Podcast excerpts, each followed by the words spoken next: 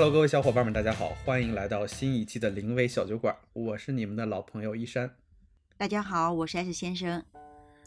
今天呢，我们有个小伙伴请假了，所以我还有点不太适应这个状况。对，我们的蛋奶同学由于众所周知的原因请假了。对，然后我们俩也比较害怕啊，这个可能会是一个轮流发生的一件事情。嗯，对，所以我们很着急忙慌的，这是我们所有的播客都最早录制的一期吧，应该是。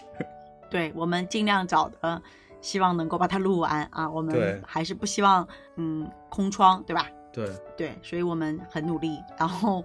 嗯，有一种刚刚一山君说不适应，为对什么不适应？就觉得我们两个人讲像讲讲相声是吗？就感觉嗯，我们的世界里头少了一个人的感觉。对，现在发现了哈，蛋奶同学多重要是吧？对对对对，然后咱俩现在又处于一个时刻等待的这样一个阶段。对，就是有点今天不知道明天是什么的时候的感觉。就有点不知所措，但是好像又无能为力，无可奈何。对，哎，我不知道你是什么感觉哦，就是嗯我现在的感觉更多的其实有一种，嗯、我觉得莫名其妙的这种，嗯，平静或者叫莫名其妙的这种抽离感。我现在是这种感觉，就是嗯，我也没想抢东西，也没想囤药，也就是好像停滞了 的感觉。我觉得咱俩其实挺像的，就是我嗯从、呃得知放开这个消息开始，嗯我也就没有刻意的说一定要要囤个什么药。看见大家在朋友圈或者在那个微信群里头都在什么团购啊、接龙啊什么的，嗯嗯，那我觉得你参与吗？我没有参与。哎，我也没参与，而且你知道吗？嗯，我们家还有老人和小孩儿，我家里没有一片这个退烧药，我也没有，嗯、一片这种所谓的清热解毒的感冒药，嗯，并且我也没有想着嗯我要去抢一下，我也不知道为什么啊，直到嗯昨天吧，我们不是因为蛋奶同学的这个请假嘛，然嗯后我提了一嘴哈，然后我就在咱们聊完了，呃，做完了这个计划安排之后呢，我总觉得有一嗯点儿不太负责任。我觉得我对于 就我们家老人和小孩来讲，然后正好这个时候，嗯、我们嗯、公司的 BP 就问了我一下，问我情况怎么样，嗯，然后我就跟他提了一嘴，我说我一片药没有，然后他就迅速的给我闪送了，就是现在特别珍贵的退烧药。啊，啊，然后同时也是一个就是工作上的合作伙伴吧，嗯。然后他也是在跟我聊工作的时候，忽然问了我一句有没有药，嗯。然后我就说，嗯，不客气。就是我真的是不客气啊，就我确实是嗯没有要嘛，对吧？如果他也不是一个客气的情况，就真的给我给我寄，然后他就嗯迅速的问我要了地址，然后又给我寄了一包药，也都是现在最珍贵的退烧药。然后嗯。我就在昨天晚饭的时分收到了两个闪送的包裹，现在我也嗯。挺富有的，我一下有二十 二十片左右的退烧药，对，然后我迅速的觉得，嗯，可以了，我对得起嗯。这些我们家的老人和小孩了，就是我觉得，我觉得，但是这件事情对我来讲，我觉得，嗯、还蛮感动的吧，就是那一瞬间，因为我觉得对我来讲，我没想过要求救，嗯，真的是没有。就我，因为我觉得我如果可能跟周边的朋友说一句，对吧？就是大家有没有要？我们家老人小孩儿没有要，我肯定会收到很多朋友会给我寄嘛，大家怎么也会匀一些嘛，对吧？对对对，但是我没想过要求救这件事儿，嗯。但是我昨天没想到，我随便说一下就迅速收到了，我觉得真的是人间真情吧。就我昨天跟他们都讲，我说这是雪中送炭的情谊啊，这个不是日常，就是真的是锦上添花，这不是，这是雪中送炭，因为每个人都是从自己的这个呃安全保证的基础之上，对吧？嗯可以给你嗯送药，我觉得很珍贵吧。啊、并且也不是那种你日常会觉得是那种自己特别亲近的啊、会为了你大家都会相互两肋插刀的这种朋友，不是的啊，都是一些工作上的。你看，一个是公公司的同事，对吧？一个是工作伙伴，对我觉得嗯嗯很温暖吧。我觉得这是这个事儿，其实从某种意义上来讲，也让大家彼此之间能够感受到这种温情啊，就我不知道对对吧？你有没有感受到哈？就周围的，你看这次好像，我反倒觉得没有像嗯三年前那个时候大家那种恐慌，也没有像今年年初就是上海那个情况的时候大家那种、嗯。那种消极啊、对我反倒觉得大家都还挺挺积极乐观的吧？对，就各种觉得说快点，就是结束了以后还能工作，就嗯就、我觉得 还蛮有意思的，嗯。我就觉得是，其实这一次的这个过程吧，我会发现，就包括你刚才说的这种人间温情的这种场面，然后我就发现，其实这个过程当中，这段时间的朋友圈段子特别多，是，对各各种种各样幽默搞笑的段子啊，什么杨康啊、杨不悔啊、王重阳啊 之类的。哎，今天我们我们今天叫什么杨顶天还是什么什 么？对，然后我前两天很好笑。然后我前两天我还在朋友圈说，我说像咱俩这种到现在还没有阳的情况，就属于牧羊人。对呀、对，就但是就会发但你没觉得吗？嗯咱们也还是心里会有一种感觉，觉得好像迟早要来的这种感觉。对，就是我是觉得是啥？你刚刚讲有种抽离感，我确实也有这种感觉，就感觉有点跟大家没在一个 频道上，步调上对对对对我也觉得得节奏好像有点不太一样。。对我们好像落后了那种感觉。对，但你知道吗？就是我上个星期不是复工了两天吗？就是我们嗯。之前都居家嘛，然后嗯。复工了两天，然后我在北京呃城里开车，包括我到公司的整个过程，我有一种特别魔幻现实主义的感觉，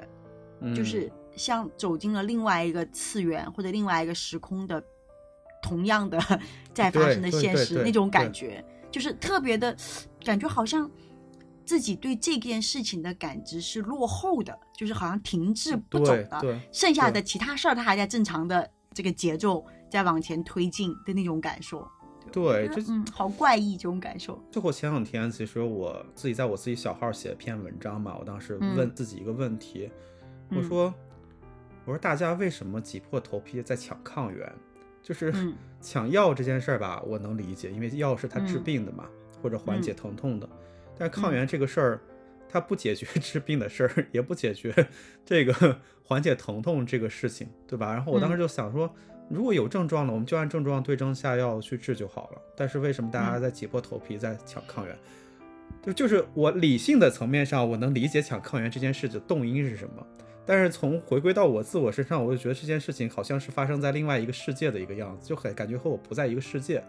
的那种感、嗯感觉。嗯，对我理解你。嗯，所以你刚才讲那个有魔幻现实主义，就感觉我们好像是在这个世界里头，但似乎又不在这个世界，又不属于这个世界的这个。对，这个你觉得你觉得在这件 事情上，你的步调或者是你对这个东西的认知好像不匹配，有有这种感觉。对对对对我也是这样，我也不能理解测抗原这件事情，因为你记得吗？网上有各种各样的那种图嘛，就包括啊朋友圈里，对就说反正最终大家都要殊途同归，到吃退烧药。睡觉、喝水，对吧？就你不管怎么样，最后都是要以这个方式去去去对症。然后呢，嗯，但是我刚刚在你讲的过程中，我在想啊，maybe 你可能是能理解的，就是你刚刚你也说你是能理性上是能理解测抗原这个嗯行为的，但是我觉得可能更多的人测抗原，其实从某种层面上来讲，我觉得是一种心理上的安慰，或者是心理上的笃定，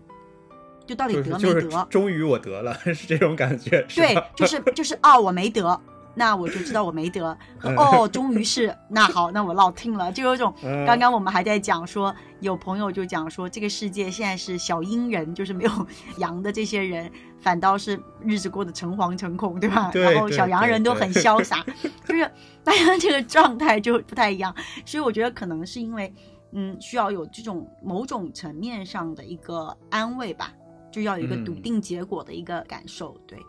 嗯，但本质上我是觉得，就是我没有买抢一片这个抗原啊，我也没有嗯。去买。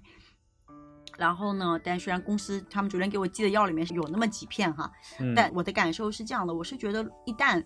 真的发烧啊，就是嗯。现在有一些明显的这种症状，我觉得呃大概率就是这么回事儿了啊，就对对没有对。你硬去测它也没有什么意义，反倒是你等到好了以后，你可以通过呃抗原的做，比如说一两次吧，能够嗯明确自己到底因就是有没有就是治愈治愈治愈。对对我觉得这个是比较比就可能是必要性的啊，其他我觉得倒还好，因为现在其实你去。嗯，去做核酸的地方，就是也是有被感染的可能性，其实还蛮高的嘛，对吧？对所以我是觉得可能这个事情是有必要的。但我觉得，嗯，不管怎么样吧，那反正到今天现在这个时点上为止，嗯、我的感受都还是不是那么的清晰，嗯，就是不如我们之前，就是我刚刚讲到，比如说二零年初，嗯，还有就是哪怕今年的嗯上半年，我对面对这个事情的时候，我觉得我的步调是跟着这个步调走的。嗯嗯，我反倒是在这一次这个放开的这个状态里面，我觉得我好像慢了半拍吧，就是就整体的节奏就有点不我觉得其实很可能有一个原因是什么？是我们比如说我们之前嗯、呃风控也好，或者说居家隔离也好，或者居家办公也好，因为它是有一个目标嘛，就比如整个社会面清零到什么样一个程度，然后大嗯家就可以回归到之前那个生活状态。但这次不一样嘛，这次其实还是有一定的时间上的不确定性在里边，我们也不知道要到底要到什么样一个程度，咱们才可以出家门儿正常恢复嗯工作，还是怎么样的？我们其实是。尤其对于咱俩现在还是一个阴性的一个状态的时候，就更嗯更不确定这件事情什么时候对于咱俩来说去做是合适的。所以我觉得嗯这个方面可能对于像我们处在这样一个状态下的人来讲的话，他反而不安定的因素可能会更多一些吧。对，我觉得可能从某种意义上来讲，你刚刚讲的这种不清楚的状况嘛，有很多未知。嗯，还有一个情况就是，我觉得可能从心理上，嗯，我觉得啊，就是深层次的这种心理感受上，或者是深潜意识里，好像还没有调整到这个线下这个当下来面对和接受这个现状，对，是的，所以就会有一点觉得搞不清，有点懵，就是人又像像懵了的感觉，就是突然间改变了一个方向，还没有来得及就是适应新的状态，我感觉是这样。对，就是对的，对的，所以你也没有焦虑，对吧？也没有说嗯害怕，嗯，也没嗯有说嗯反抗啊，反正好像反正都没有，就是那种说不清楚，就是平时你可能百分之一百的这个能量嗯嗯在运转，对吧？现在好像就开了百分之八十，嗯，然后另外那百分之二十停在那儿了。我现在是这种感觉，就是就是你看，因为我觉得工作也没有落下，每天该开会嗯开会，对吧？吃饭干嘛都一样，但是嗯你说内心好像少了一块儿，我不知道啊，就是是是吧？就是你也没有觉得要就怎么可以 cheer up，你好像也重启不了，你好像也唤醒不了，我觉得我就好像激活不了那个停滞的那个部分的那种感觉，我现在是这种感觉啊，所以我那天咱们也谈到嘛，说那怎么样让自己能够开心点儿啊，嗯就是你会发现说你过往喜欢的。或者是你以前用来放松的那些方式，好像在现在这个阶段上没什么用，对，嗯就是不奏效，对吧？就是，对我也这种感觉，就是，就我我之前老跟你们夸海口，我说我其实嗯还是比较容易，嗯、面对一个人的时光的，对吧？就我有嗯很多可以让自己静下来的方式，包括我还很 enjoy 这种状态，就可以看看书啊，对，做做我自己喜欢做的事情啊。但我反倒发现，在现在这样一个短暂的时间里面，这几天的时间里面，我好像没有办法，就是静下心来干什么，并且在这个里面获益，就是有感觉，就是呃，怎么讲叫正向的能量的获取，我好像好像不太行，所以我更多的就有点儿感觉随波逐流的感觉，就是嗯，随着每天的事儿在往前推进，然后自嗯。己就在、呃 follow 着，嗯，这样子在做，嗯，我觉嗯。得可能是什么啊，就是尤其我昨天咱们探讨这件事儿开始，嗯。我其实昨天就在思考一件事儿，我说其实咱们的这个状态是真的说是，嗯、完全躺平的一个状态或者佛系的一个状态嘛？其实好像不是，就是说嗯可能从另外一个层面上来讲，其实咱俩现在的这个状态可能就是还是一个不接受的一个状态吧。虽然你刚才讲咱们也没有抵抗，也没有说反对，嗯但是可能某种意义上来讲，咱们俩现在还没有接受这个现状，所以可能就是对我就觉得嗯。并不能说没有接受，是说没有完全百分百的，好像呃接受了，对，对面对了，对，或者是说去去处理了，对吧？反正就有点像卡在这儿了。对，就是因为现在我们是一个，你不能叫无能为力吧，但现在就是可能有一种不知所措的，还是在不知所措的一个阶段上，你不知道对就有该往哪走。种觉得 啊，对对，就是感觉反正站在这儿，那大家可能真的把你往前推，你也就跟着走了，对，就这种感觉，你知道吗？是的，你不会有一种主动在做选择的这种嗯感觉、啊，不像平时觉得自己还蛮有方向感的，就做什么事情都会有一些自己的主见，但这次好像就没有。嗯但是我也相信啊，就是嗯并不是只有咱们俩是这样的。嗯啊，我觉得嗯可能就是嗯，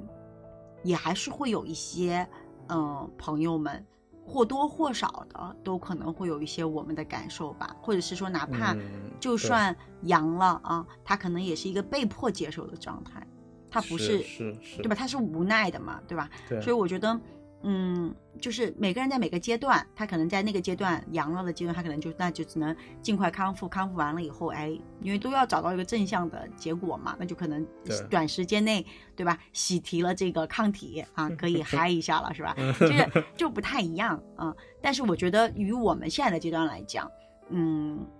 就我老跟你讲哈，就我前段时间也在讲，就不要过分的去把这个内容放大。虽然我们也知道说我们不断的强调说不要放大，是因为其实我们这个 moment 这个瞬间其实还是还蛮紧张这个情况我还蛮。在意的，其实。对啊，就是肯定是相对于比较在意嘛，就我们嗯因为你看都是会很在意自己的感受嘛，对吧？平嗯时都是一个比较敏感的呃神经，对吧？这个时嗯候就会觉得，哎呀，怎么自己现在是这种这种局面了哈？但嗯，但是我觉得还蛮有意思的，就是不同嗯的这个体会吧，相当于是，就我不知道在这段时间里面，就是你虽然你刚刚你也讲到哈，就是过过去可能哄自己开心的这些个行为，现在好像不嗯奏效了。那你也就度过这么几天啊，对吧？这段时间啊，就是你你嗯都干了些什么别的事情了？其实我我在这个过程当中，首先我肯定得体验过之前做过那些事儿，我才能有说结论说说好像不太奏效啊，没用。对，对，就我、嗯我一般情况下我会选择的一个方式，让自己开心点儿的方式，就是比如说一天工作结束之后，我晚上嗯可能选个剧看啊、或者选个电影看呀、嗯，对？吧？然后嗯当自己可能有一个相对比较平静的空间的时候，那可能就和你一样会看看书啊什么的。嗯但我现在状态和你很很相像，就是我书桌上放了三本书，现在还、嗯还没拆封呢。嗯，就不想是看是吗？就不想就是看。我想看，但是就是现在能感觉到自己这个状态，他翻不开这个书去读它、啊。嗯然后这个过程当中，其实我也可以跟大家分享一下，其实有一些变化，我觉得是、嗯是不是说完全都是没有用，但是有一些变化，其实很有意思的点。这个过程当中，其实我看了两部剧，嗯，然后一部剧呢是前段时间热搜上基本上周周上热搜的一部小甜剧，叫《亲亲日常》。嗯。其实这部剧是一个嗯、虚构的古装剧啊，嗯它是一个小说去改编过来的，然后嗯。讲的核心的内容其实也很简单，就是其实是讲男女平权的一件事情啊，嗯就是里边的女主人公通过自己的努力，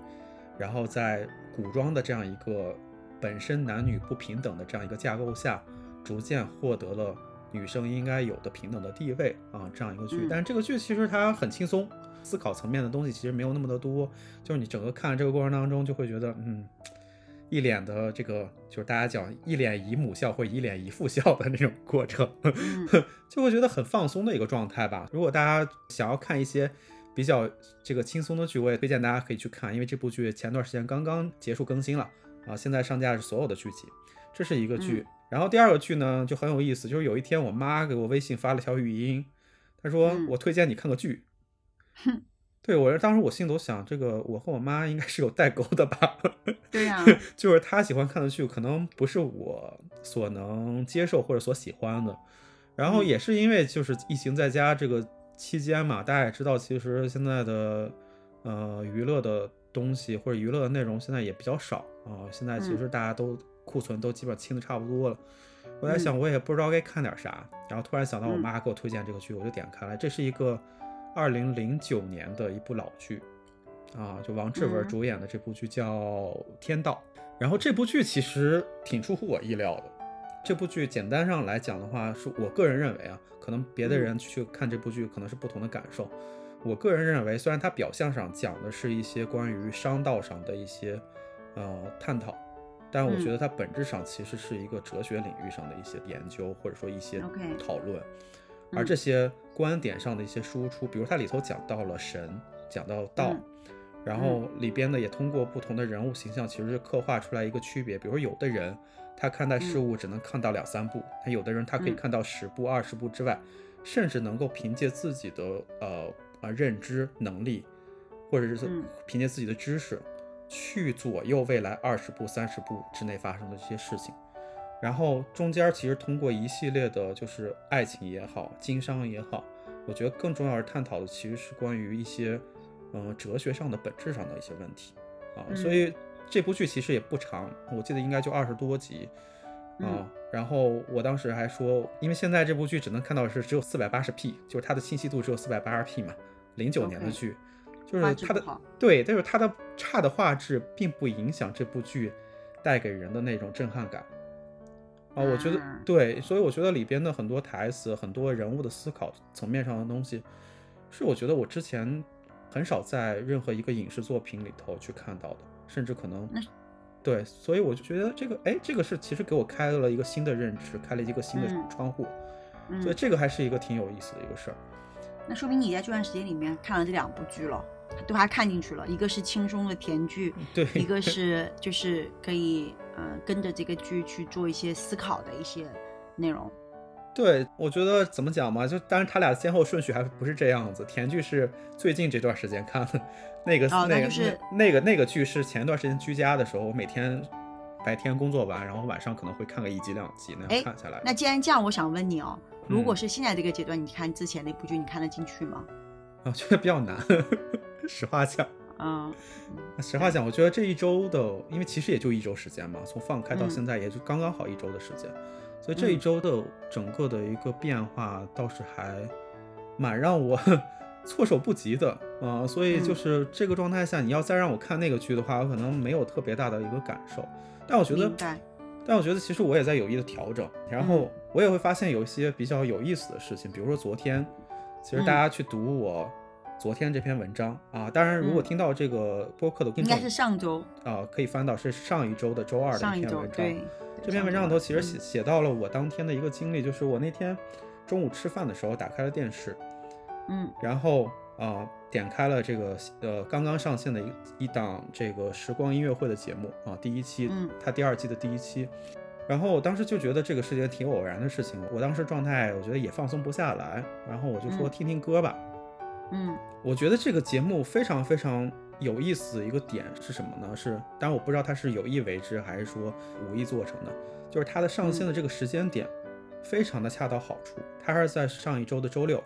也就是嗯我们这个整个放开的这个状态刚过去半啊，第一个周末的这样一个阶段放出来。对，所以我觉得对于这个阶段的人们来讲的话，它其实这种音乐的氛围感，先天就有一种抚慰人心的一个作用啊。我觉得嗯这个是他做到的。然后其次来讲，他在他的音乐的设置上来讲，就对于，因为我和 S 先生其实我们都算八零后嘛，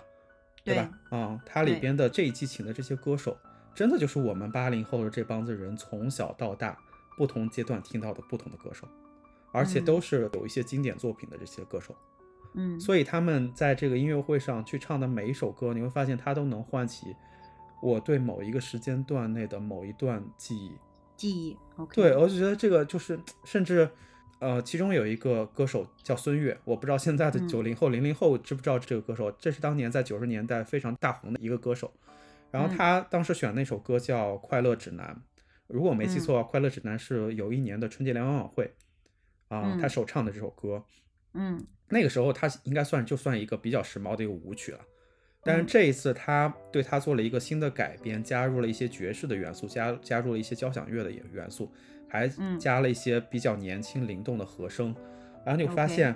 啊、你就你会发现，经过时间的一个积淀之后，将嗯。近三十年之后，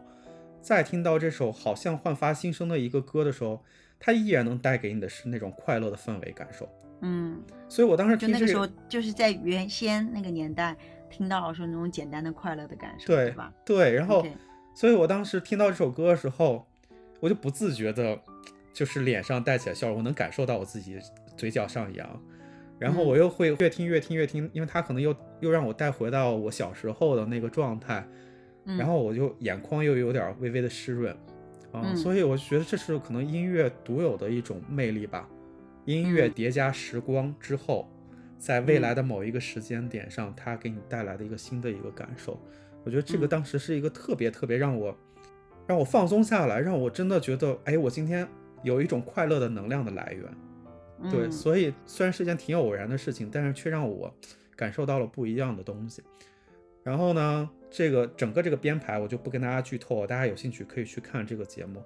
当然，这个嗯编排我可能要再说一个，就是它，嗯，我觉得他的节目的设置其实就是他的歌曲的先后顺序可能也有有意的设置。他的最后一首歌是周深演唱的《光亮》，然后嗯《光亮》这首歌是故宫六百周年的一个主题曲，但是它里边的词写的非常非常好。这个词啊、你用在故宫的这个主题曲上是非常契合的，因为它有苏轼的一段词，然后啊啊以及现代的一个词人他们共同写的这样一个一个词。但是你放到当下我们所处的这个环境，所处的这个特殊的一个阶段的时候，你会发现我们又可以赋予这首歌一个独特的一个意义。明白，对，所以它就有种我们心中有光照亮前方，不惧前行的这种感受。对，嗯我觉得这是一个很偶然的事儿，因为我没有刻意的说就要去看这个节目，我只是在这嗯样一个阶段，哎，突然发现了这样一个节目，点了进去，然后这个节嗯目很偶然的给了我一一些不一样的正向的能量，所以我就嗯觉得，嗯，这个阶段好像看似不那么的嗯明朗，但是嗯却让我偶然拾得了一些美好。我觉得这就嗯是，这是可能是我之前没有预想到的一个事情吧。啊，但是我觉得再过多少年之后，再回过头来再看这件事情的时候，也许我想不到这个周遭带给我的所有的纷扰，想不到这些乱七八糟的糟心事儿，我可能能想到的就是这个节目的这几首歌。所以这个，嗯，我觉得这个是，嗯这个是个是个让我觉得，嗯，还蛮有意思的一个事情吧。哦，对，我跟你讲，我刚刚为什么我说我理解你啊？就是我嗯觉得，嗯这段时间，就是我也同样，呃，有跟你刚刚那种感受类似的感觉啊、嗯但是我并不是来源于说，嗯，看剧啊，或者听了音乐啊，怎么样、嗯啊？但我觉得我比较类似的情况是，第一，我为什么刚刚问你能不能看得下去那种，可能 类类似于像，呃，需要深度思考嗯的剧哈，嗯，就是我最近也看不太进去，就是那些可能需要我，嗯，去认真思索，或者是说去翻我的这个，嗯，大脑里的这个知识体系，去重新构建，或者是说填补这的这样子的呃输入的这种，嗯，书，我可能看不了。对嗯我确实有点儿费劲啊。我嗯最近就有一种想要，嗯，也不能叫躺平吧，我这种就有点想要就是。爱怎么着怎么着，就是嗯放松一下，就这种感觉，就是对自己好像不要有要求，啊。然后呢，我也非常非常机缘巧合的，嗯，在一天中午吧，就是的时候，我打开了一本，其实我已经嗯放在呃我的书架上很长时间的一本书，嗯这本书叫《三茶文具店》，嗯，这是一嗯本日本人写的书。嗯，就是首先我要先解释一下，为什么我在看不进去书的时候，我会突然看到了这本书，嗯是因为我相信大家看过日本人的文字的人都可能会知道，就他们的文字就是是那种非常平实，然后嗯非常简单，用一些很嗯很平的，就没有什么波澜起伏，也没有什么特别深奥的那些文字啊，他就是用嗯。非常平实的这种语言，它在描写描述一些内容。嗯。嗯，他是这样子的一个嗯写作的风格吧，对，所以我觉得对我来讲，呃，它有点像白开水那种感受。所以在嗯。我现在这个我看不了那么深的内容的时候，我会觉得这种可能不太费劲的啊、又比较平的，没有任何的这种，又不会让我觉得它是浪费我的时间的这样子的文字，可能会比较适合我哈。嗯，所以我就嗯，所以我就打开了这本书。但是呢，我也可以很清楚的讲，这本书我到现在为止没有看完，就因为嗯我其实是个看书很快的人嘛，对吧？我前面也讲过，但是我就也没有坚持看它啊，我只看了大概六十页吧，五十多页这样。但是中午的那一点点小短短的时间，我就翻完了，看到那里我就把它放在旁边，到现在我还没有看。但我相信，就是嗯，就是我这几天吧，我有时间我还是会看它的。为什么刚刚在你讲的过程中，我才想起来这本书？现在虽然我只看了六十页啊，但它其实给我还蛮清晰的记忆点的。嗯，大概有三个部分吧，这样。然后我可以跟大家讲，就是他这本书其实讲的是说，嗯，作者他本身呢，嗯，他是继承了他嗯外祖母的这个遗产，然后他回到了自己日本的老家。他之前是一个留学生，他在国外，他回到了日本的老家，然后叫镰仓吧，对吧？然后他是日本的一个，对，它是一个临海的城市嘛，它其实也是一个旅游城市，但他们家。呃，的这个山茶文具店呢，是开在了那个靠近山里面的这个部分，它是一个非常非常传统的一个文具店。嗯，然后呢，它不卖那些就是现在呃女生或者是小朋友都喜欢的那种非常实心的漂亮的文具，不卖的。嗯，它只卖那种非常传统的呃书写工具。嗯嗯，但是呢。他不是只靠卖文具生活的嘛？他有一个特殊的身份，就是代笔人。嗯，他就是帮人家写信。就是其实你看啊，在今天这个时间点上，就是信息各种网络发达，对吧？我们已经不太会需要去用手去书写文字了，对吧？写信寄出去给别人，这是一个非常少的嗯场景，对吧？对。但是我相信每一个人，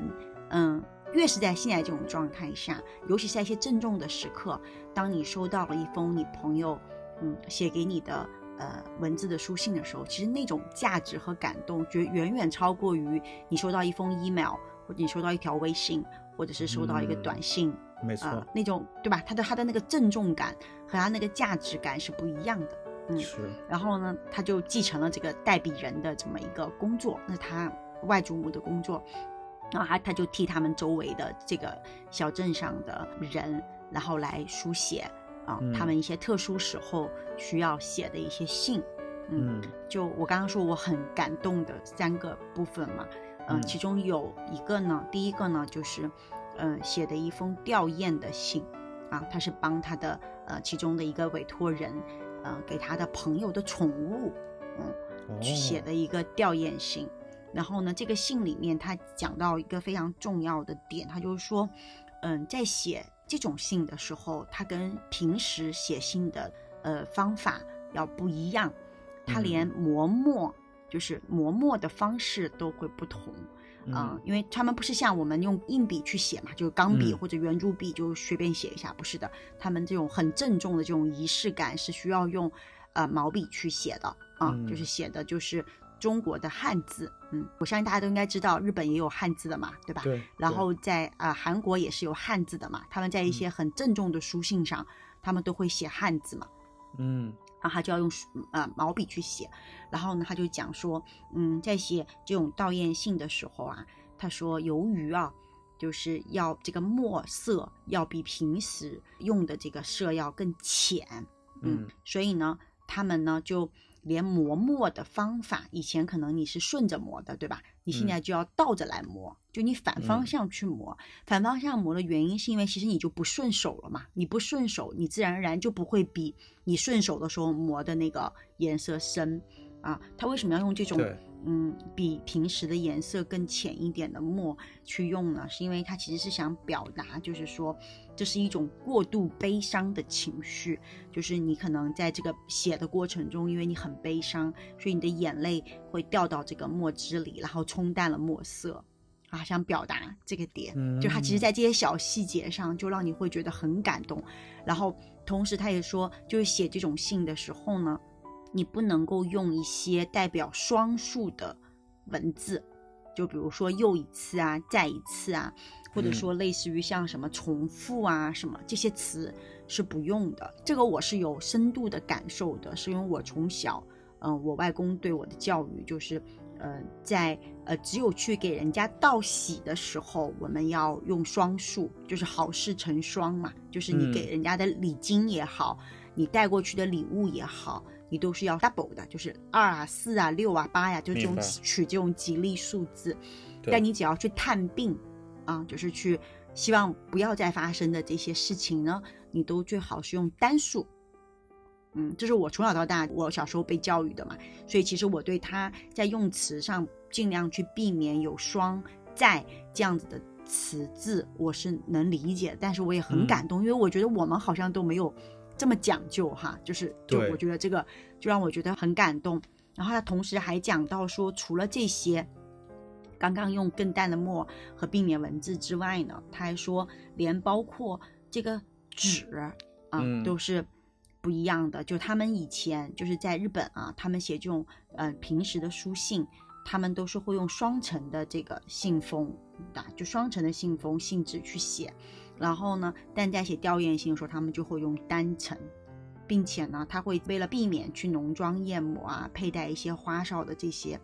呃首饰啊，去参加葬礼嘛，所以他们在写这种吊唁信的时候，连信纸和信封。他们都会选择这个素白色，就是所有都是最素的款式、最素的字式来完成这封信。就是他们的这个面对这件事情的这种态度，他写完了以后，他也不是即刻马上就把它封起来装到信封里寄出去，他只是还把它放在那里让它晾干，待到第二天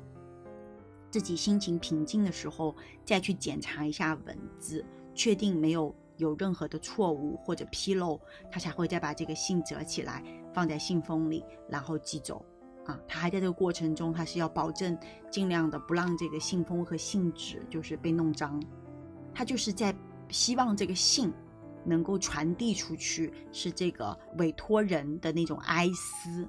能够给到他的朋友一种嗯感同身受的这种支持。我觉得这个事情是非常感动的，就是我看完以后，我就会觉得这些小小的细节，真的都是一些用心的情感在这个里面的，而且我会认为他这个职业就很有温度啊，就是对这种感受。然后他另外还有提到一个，就是呃小姑娘啊，小女孩情窦初开，然后来请他帮忙写情书给他爱慕的老师。啊，他就觉得说，嗯，曾经就是他的奶奶，呃，嫁给他爷爷，就是拜托了，呃，代笔人的那个外祖母写的这封情书，他的那个爷爷奶奶就很幸福嘛，他就觉得只有在用他们的这个代笔的情书，才能够获得幸福，就是你会觉得是一个情窦初开的小姑娘对这件事情的认知，就是是另外一种感觉，就也很温情。嗯，然后还有一个，我不是说三个故事嘛，还有一个就是说，嗯，一对夫妻吧，他们结婚，嗯，大概呃十几年的时间，然后他们最后选择离婚了，嗯，然后呢，他要把自己的这个离婚通知，就是发给他们所有的朋友，这样，然后这个嗯。代笔人就会觉得，哎，这个要去写这样一封信是吧？它本身是一件还蛮悲伤的事情，因为他毕竟是唏嘘于一段婚姻的结束，这样。但她的这个前夫，就这个婚姻里面这个丈夫，他就嗯表达了一段我觉得还蛮感动的话。他就说，他觉得嗯，其实两个人的嗯婚姻本身，不管多长时间，他都是共度了一段美好的人生，对吧？虽然是没有最终走到那个结尾，但他认为所有的呃结局的完美，他是可以代表过去的种种都是好的，嗯。所以他并不表示是说，嗯，今天他们俩离婚了，按道理大家看来是一个 bad ending，对吧？但并不能说是因为这个婚姻的不能在一起，或者婚姻的不成功，让他们去否定了他们过往经历过的种种的美好。所以他希望能够通过这个代笔人写一封，呃，呃，带有温暖的这个信，去告诉他所有的朋友，其实他们是在一个，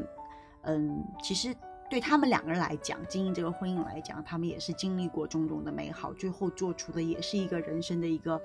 另外一个决定吧。因为他们还是希望未来可以继续有爱的勇气，就是还是可以继续去等待，或者是寻找那个愿意跟自己厮守一辈子的人啊。但错误都不在对方，也不在自己，这就是一个结果而已。就这个事情也让我觉得。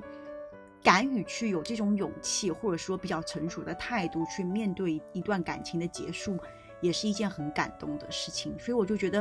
虽然我看的很短啊，就真的是六十来页吧，嗯，但我就会觉得，嗯，它不让我觉得有压力啊。这个文字嗯本身没有让我有压力，反倒这些三个故事，它其实是像非常温和的感受或者说情感，它感觉就像直接就这么缓缓的流进了我的心里。我就是这种感觉，嗯就是我没有负担，嗯、我也没有情绪上的任何的嗯变化和波动，我就是这么在一个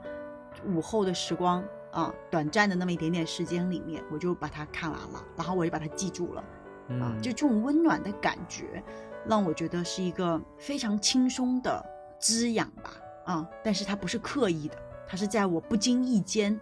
所获得的。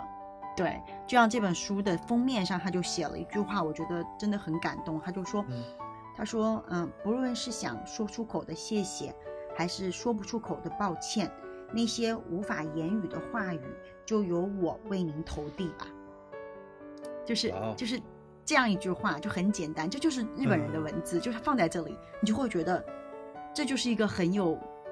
真的很有温度的人。对，就是很对有是，对吧？就是一个很温暖的人，然后他承载的是一个非常有意义的工作，特别的好。就是，就我可能日常不太会推荐这样子的书，我也不太会跟你们谈到这样子的书，但我真的是在这个时间点上，像你刚刚刚讲的，可能就是人生际遇如此吧，就要这样一个时段上，对我就看到了这样子的文字。就我其实很奇怪，就是。嗯，我也试图想看电影，我也试图想看纪录片儿，我也嗯试图听音乐，但是我都没有办法坚持，是因为我觉得太吵太闹，眼嗯睛太累，就是我有很多这种自己这个我不知道是不是情绪上所带来的这种身体上的抗拒啊，就是我嗯看不下去，就我觉得好辛苦。就是我可能看那些其他的文字，我也会觉得好累，就这种感觉，我就想让我自己宠着点儿自己，就歇吧，就这种感嗯觉。但没想到我看这个文字的时候，我就会觉得它就是这样子缓缓的就流进了心里啊。就是希望，如果大家也有这种需要，就像你刚刚提到的这些内容，就是刚刚你说的剧，或者你啊刚刚提到的音乐节目，哪怕我随手看了这本书啊，我觉得如果说嗯跟我们有同样感受的朋友，也是可嗯以去尝试看一下的。它其实某种层面上来讲，我觉得是分散了一些注意力吧，啊，但它也是一个，嗯，就像你讲的是一种际遇，嗯，嗯，这种机遇也可能只能是在这样子的一个时点上，对你才能够获得的。对，啊机缘巧合对嘛，其实这就是机缘嘛。人总想人与人的相遇，人与事物的相遇，其实都有个机缘嘛。这就是你的机缘，这就是我的机缘。对对所以我就啊觉得很、很有意思啊。就是你刚刚不提，我还没有想到这本书，因为它就是嗯看了那么点儿的，但是其实我记得还挺清楚的，就是所以我觉得你刚才讲的整个过程当中，我自己都有感受啊，我自嗯己都接收到这中间一股美好的力量，而且嗯我感觉我自己的眼前都浮现出来你刚才所叙述的那个画面感。对，所以我就说，这个有些时候这种简单的平时的文字，它其实是嗯可以给到你嗯不一样的内容，或者是不一样的支持的。我是这种感觉啊。对对，对，我觉得还还蛮有意思的吧。嗯，终归来讲，嗯，嗯，其实这就相当于是你在这个过程当中遇到的一个属于你自己的一个美好的经历嘛，对吧？对对，就我是觉得是这样，就是嗯嗯，当现在这样一个时间，我相信就是嗯，它其实是一个比较特殊的一个时间段啊，对就是它不会是说是一个常态，对吧？你看三年了，对吧？我们最终嗯还是要改变它，对吧？会嗯还是要回到原来的，或者是说一个相对于啊更稳定的一个工作节奏或者生活节奏里去的。嗯，所以不管怎么样，它这个时间段是一个相对于短的里面。我觉得面对这样一个时间点上，不管有什么样子的情绪，或者什么样子的状态，我觉得都是一个正常的反应。就是每个人可嗯能不一样，但是我认为这是一个很正常的状态，就是不要太去纠结。嗯，虽然我觉得就是有些时候，尤其是像你看，你跟我平时是属于那种比较敏感的状态，反倒嗯在今天这个时间点上变成了有点木讷，对吗？就是好像 好像有点跟不上的这种感觉，但是那又如何，对吧？嗯我觉得，嗯，当搞不清楚的时候，或者说当搞不明白的时候，嗯，就 let it go，对吧？虽然 Let let it go 有些时候很难，很难，这是一个挺难的事儿，Let it go。所以没有办法 let it go，那就 let it be。啊，但你就，对吧？你终归就是这么一个局面嘛。因为我想想，嗯对吧？它终归也就过去了。这样，比如说，如果啊、呃像阳了，对吧？它也就是一嗯周嘛，嗯它也就过去了嘛，是吧？就这样吧。我不知道你小时候有没有看过一个日本的动画片儿嗯《一休哥啊，有啊，》，是吧？对。他他那个里面不就是休息一下吧，对吧？就是对对对对，有些时候就是嗯。嗯，给自己一个短暂的，我觉得，呃，间歇性的休息啊，不管是精神层面上的，或者是说状态上的，啊嗯，，或者是身体上的，我觉得也没有什么不好吧，啊，对对，而且我觉得嗯，其实这个特殊的阶段，包括咱俩在聊的内容，你会嗯发现，可能嗯，再过三年、五年，甚至更长时间，我们再去回看这段历史的时候，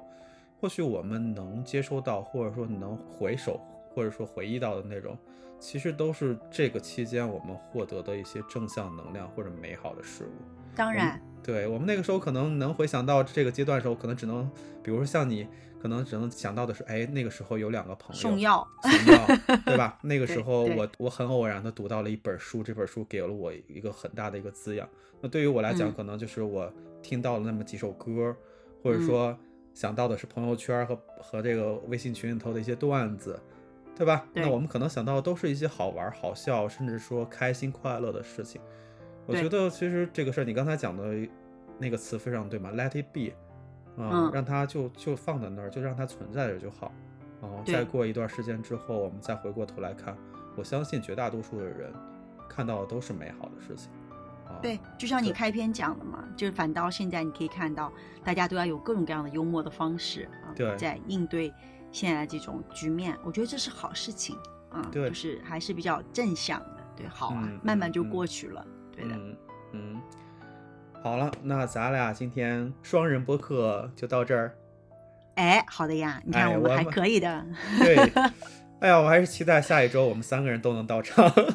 当然当然，我们都嗯期盼着，就是嗯、呃蛋奶同学快速康复。也希望哈，咱俩还维我啊持还能对对对，还能继续这样坚挺着。对 对对，我们都是天选之人。